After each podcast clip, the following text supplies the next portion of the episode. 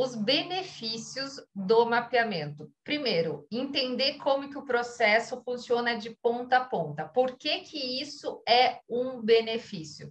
Porque quando você coloca isso no papel, lembra que não registra não é dono? Exatamente. Quando você coloca isso no papel, você sabe exatamente o fluxo do serviço no cartório, desde o momento que o cliente solicita esse serviço até o momento que o serviço é entregue ao cliente.